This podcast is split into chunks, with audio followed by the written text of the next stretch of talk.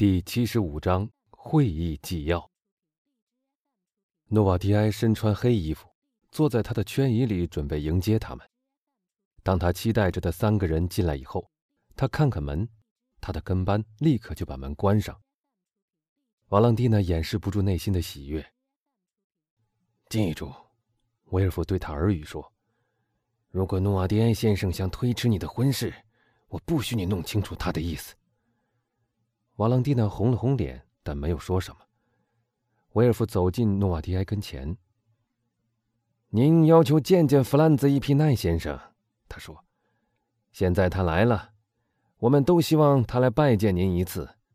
我相信，在这次拜见以后，您就会理解您反对瓦朗蒂娜的婚事多么没有根据。”诺瓦迪埃只用目光做回答，他那种目光使威尔夫的血液立时冷却下来。他用他的眼睛给瓦朗蒂娜一个示意，要他走过去。幸而他和他的祖父向来是谈得开的，所以没过多久他就明白了，他要的东西是一把钥匙。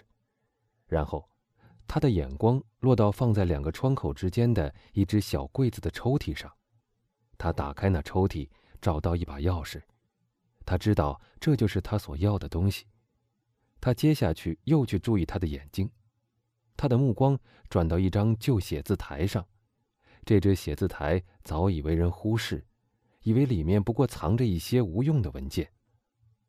要我打开写字台吗？瓦朗蒂娜问。是的，老人说。开抽屉？对。边上的那些吗？不。中间的那个？是的。瓦朗蒂娜打开抽屉，拿出一卷文件。您要的是这个吗？他问。不。他把其他所有文件都一样一样拿出来，直到抽屉都拿空了。抽屉全都空了，他说。诺瓦迪埃的眼光盯到字典上。好的，我懂了，爷爷。那青年女郎说。他一个字母一个字母的接着找，找到 S 这个字母上，老人就止住他。他翻开字典。一直到暗格这个字。啊，抽屉里有暗格吗？瓦朗蒂娜说。是的，诺瓦迪埃表示。有谁知道这件事？诺瓦迪埃望着仆人出去的那扇门。巴罗斯，他说。是的。我去把他叫来吗？是的。瓦朗蒂娜到门口去叫巴罗斯。维尔夫看得不耐烦极了。汗珠从他的前额滚下来，弗兰兹呆在一边。那个仆人来了。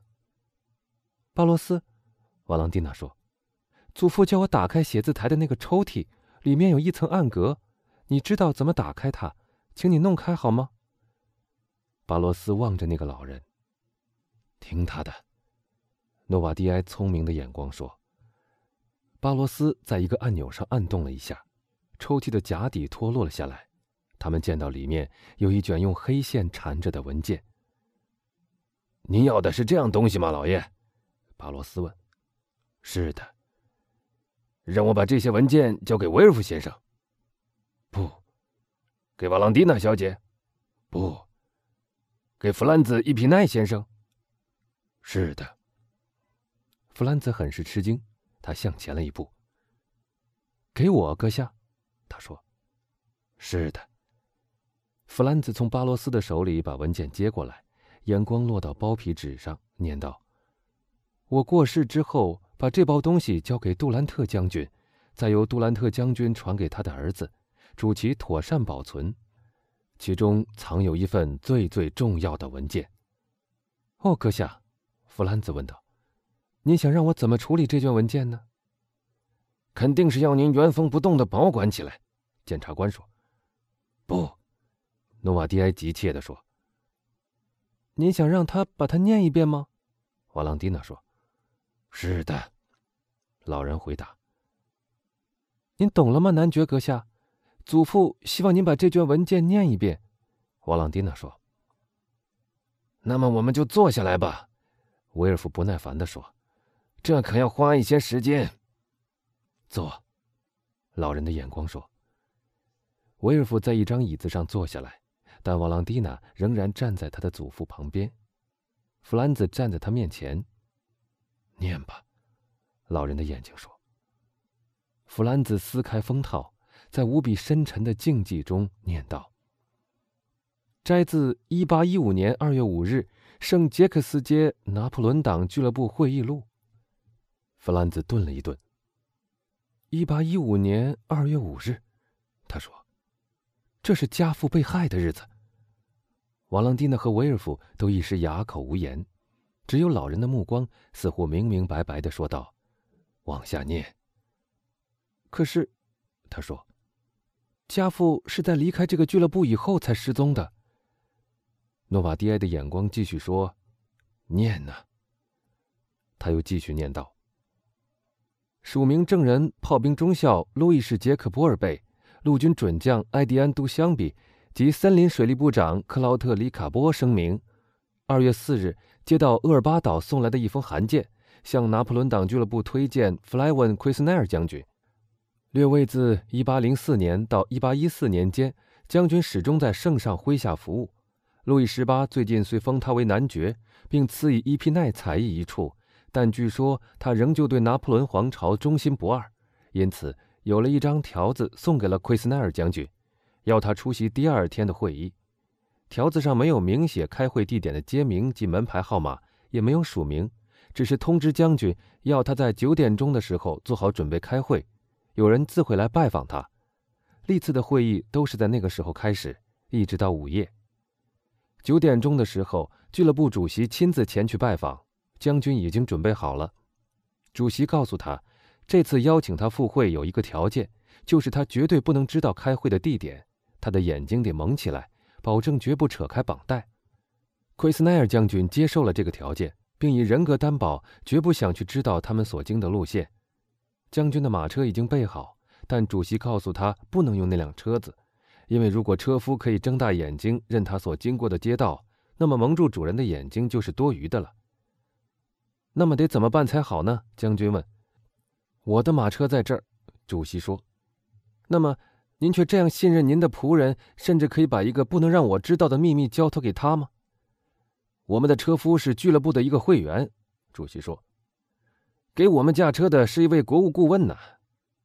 那么我们还有一个危险，将军大笑着说：“可能翻车。”我们认为这种玩笑的态度证明将军出席这次会议绝无被迫的嫌疑，而是他自愿前往的。他们坐进马车以后，主席向将军提醒他做的誓言，要把眼睛蒙起来。他并不加以反对。路上，主席看见将军好像有移动那条手帕的念头，就提醒他的誓言。没错，将军说。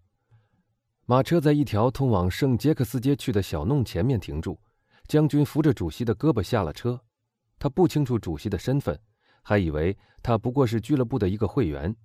他们穿过那条小弄，上了二楼，走进会议厅。讨论已经开始。会员们由于知道那天晚上要介绍一个新会员，所以全体出席。到了屋子中间，他们请将军解开他的手帕，他立刻照办。直到现在，这个社交团体他才知道他的存在，但他却在这个团里见到那么多熟悉的面孔，所以他好像很显得惊讶。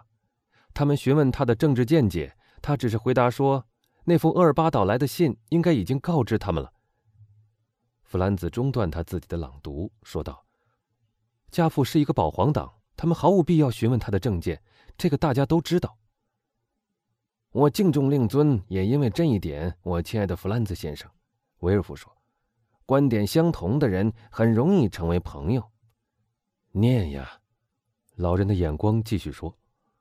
弗兰兹继续念道。于是主席就让他说的更明确一点，但奎斯奈尔先生回答说，他希望先知道他们要他做些什么事情。于是他们就把厄尔巴岛来的那封信的内容告诉他，那封信将他推荐给俱乐部。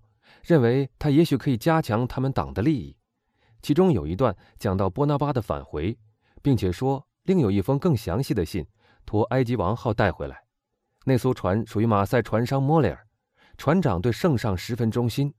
在这期间，这位他们把他当做一个可以信赖的如兄弟一样带来的将军，始终隐约现出厌恶不满的态度。当那封信读完的时候，他依然紧皱着眉头，默默的一言不发。哎，主席问道：“您对于这封信有什么话要说吗，将军？我说，我在不久以前刚刚宣誓效忠路易十八，现在要我为了废皇来破坏自己的誓言，那未免太唐突了。这个答复再明显不过了，他的政见已经没有丝毫可怀疑的余地。将军，主席说，我们不承认有国王路易十八，也不承认有一位废皇，只承认被暴力和叛逆驱逐出他的法兰西帝国的圣上陛下。原谅我，诸位将军说，你们或许可以不承认路易十八，但是我却承认，因为他封我做了男爵和元帅，我永远不会忘记我能获得这两项殊荣归功于他的荣归法国。阁下，主席用一种严肃不过的口吻说，一边说一边站起身来：“您说话得小心点儿，您的话明白无误地告诉我们，在您的事情上，厄尔巴岛上的人是给骗了，而且我们也给骗了。”我们对您的这番交往，证明我们很信任您，而且以为您拥有着一种足可以使您流光的证件。现在我们发觉我们错了，一个衔头和一次晋级，已使您忠于我们想要推翻的那个政府。我们并不想强迫您帮我们什么，我们绝不勉强拉人参加到我们中间，但我们要强迫您做光明正大的行为，即使您本意不情愿那么做。您所谓光明正大的行为，就是知道了你们的阴谋而不把它泄露出去。但我认为这样做就成了你们的同谋犯。您看，我可比您坦诚。啊，我的父亲，弗兰兹又中断下来说：“我现在明白他们为什么要谋害他了。”瓦朗蒂娜情不自禁地朝那个青年人瞥了一眼，那个青年的脸上正洋溢着热情的笑丝，看上去十分可爱。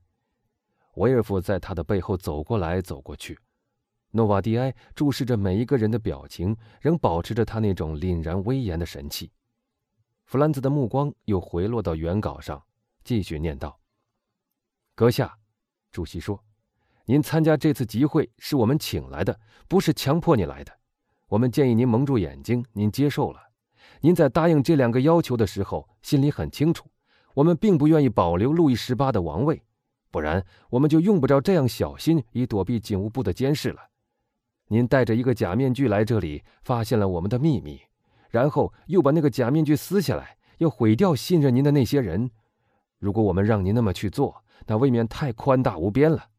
不行，不行，您必须首先起誓，究竟您是效忠于现在当政的那个短命国王，还是效忠于皇帝陛下？我是一个保皇党将军，答道。我曾宣誓尽忠于路易十八，我决心信守这个誓言。这几句话引起了全场骚动，有几个会员显然已经开始用什么办法来让将军后悔他自己的鲁莽。主席又站了起来，在恢复了肃静以后说：“阁下，您是一个严肃智慧的人，绝不会不明白我们眼前这种状况的后果。您的诚实已经告诉我们应该向您提出什么条件，所以您必须以您的人格发誓。”绝不泄露您所听到的一切。将军右手握着剑柄喊道：“如果你们要讲人格，首先就不要破坏人格的基本条件，不要用暴力来强求任何东西。”而您阁下，主席很镇定地说：“他的镇定比将军的愤怒更加可怕。不要用手动您的剑，我忠告您。”将军略感不安地向四周环顾，他并不让步，而汇集了他的全部力量。我不发誓。他说：“那么您必须死。”主席平静地回答。伊皮奈先生的脸色变得十分苍白，又一次环顾四周，有几个俱乐部的会员在交头接耳、窃窃私议，在大场底下摸他们的武器。将军，主席说：“您不用慌，这里的人都是有人格的。我们在采取不得已的极端手段以前，先要尽量说服您。但您说过，这儿的人都是叛徒，您掌握着我们的秘密。”您必须把它交给我们。这几句话之后是一片意义深长的寂静，因为将军并没有答复。把门关上，主席对守门的人说。这句话跟着的还是死一样的静寂。之后，将军往前跨几步，竭力控制他自己的情感。我有一个儿子，他说。在我发觉只身处在一群暗杀者中间的时候，我必须为他考虑。将军。大会的主人用一种高贵的神情说：“一个人可以侮辱五十个人，是弱者的特权，但他使用的这种特权是不妥当的。听从我的忠告，起誓吧，不要再侮辱。将军的锐气又给主席的威仪挫败了。他迟疑了一下，然后走到主席台前。用什么形式？他说：“我想这样。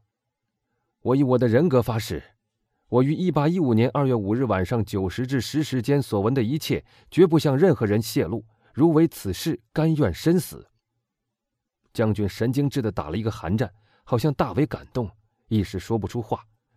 然后。他克制住那种很明显表露出来的厌恶感，道出那个他所要立的誓言，但他的声音如此之低，简直难以听清。大多数会员都坚持要他清清楚楚的重复一遍，他也照办了。现在可以允许我退席了吗？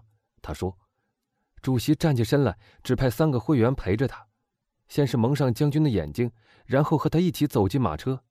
那三名会员之中，其中一个就是为他们赶车到那儿去的车夫。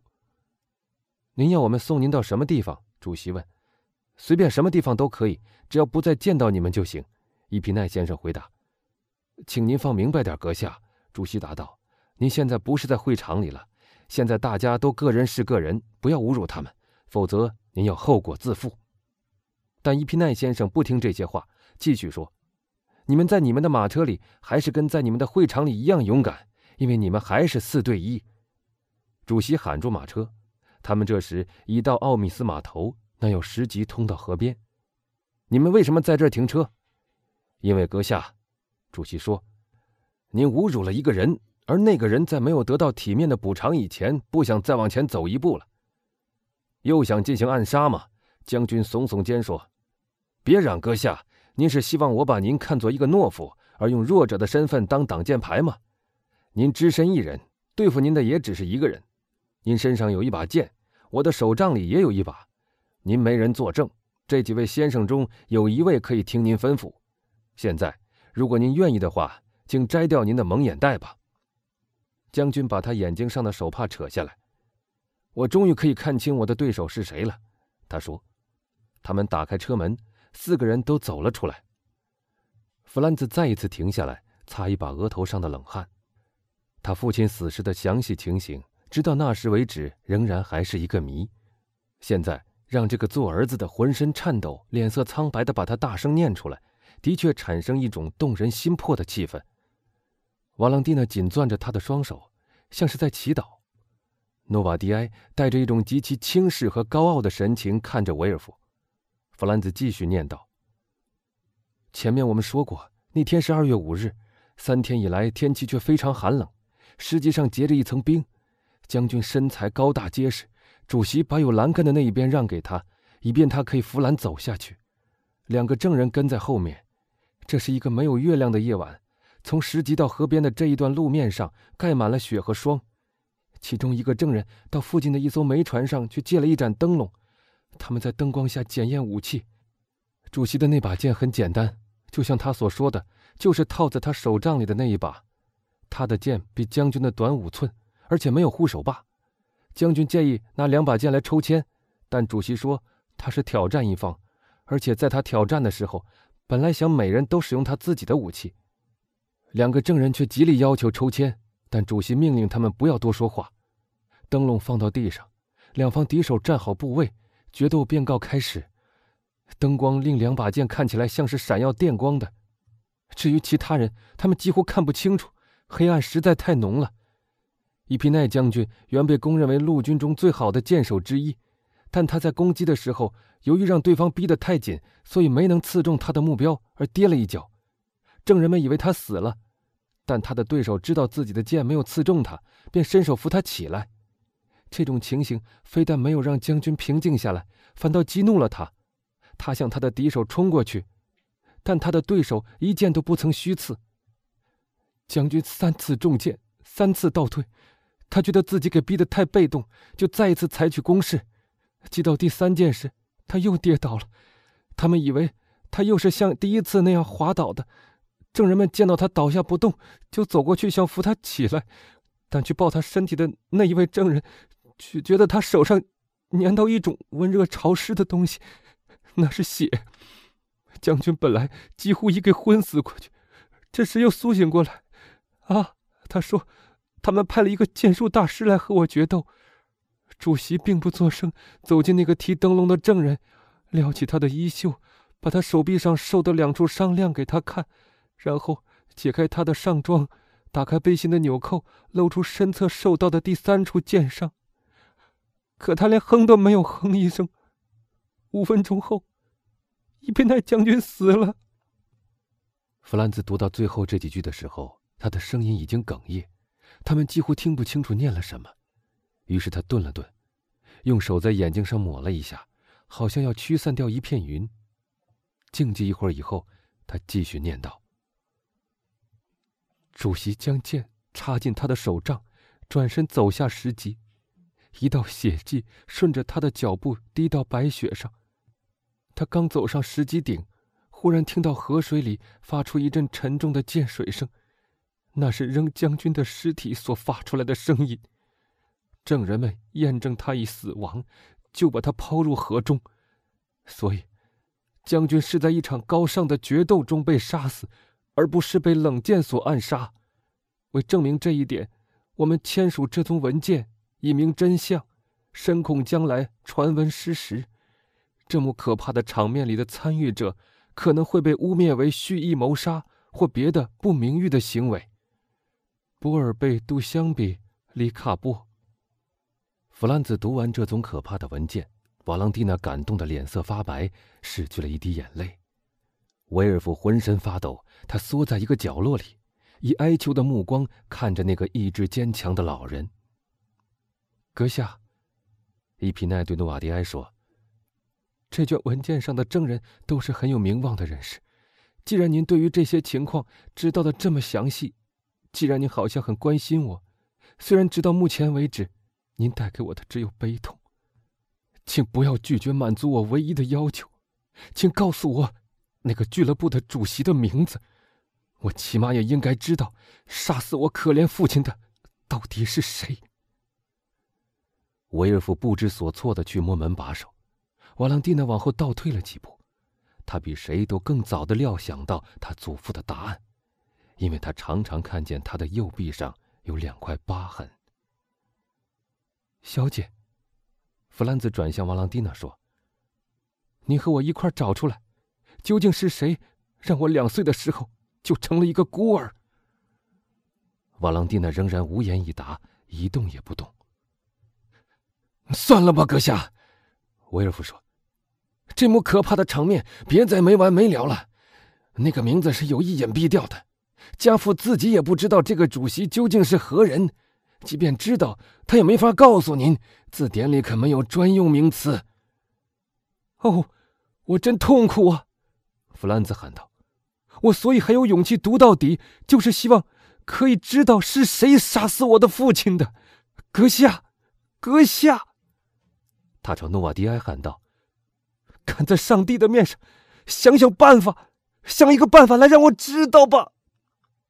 是的，诺瓦迪埃回答。